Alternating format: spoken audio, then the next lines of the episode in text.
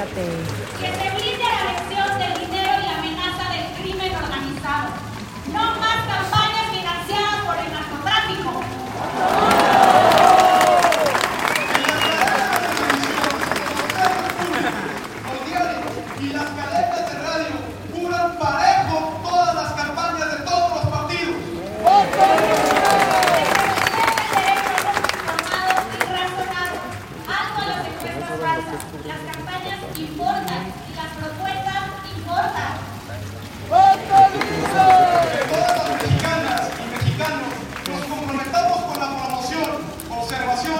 defensa del voto libre, logramos que al menos 7 de cada 10 mexicanos vayan a votar este 2 de junio.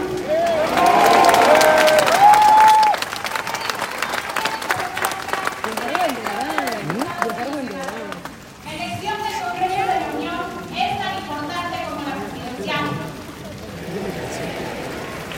Que todos y todas las mexicanas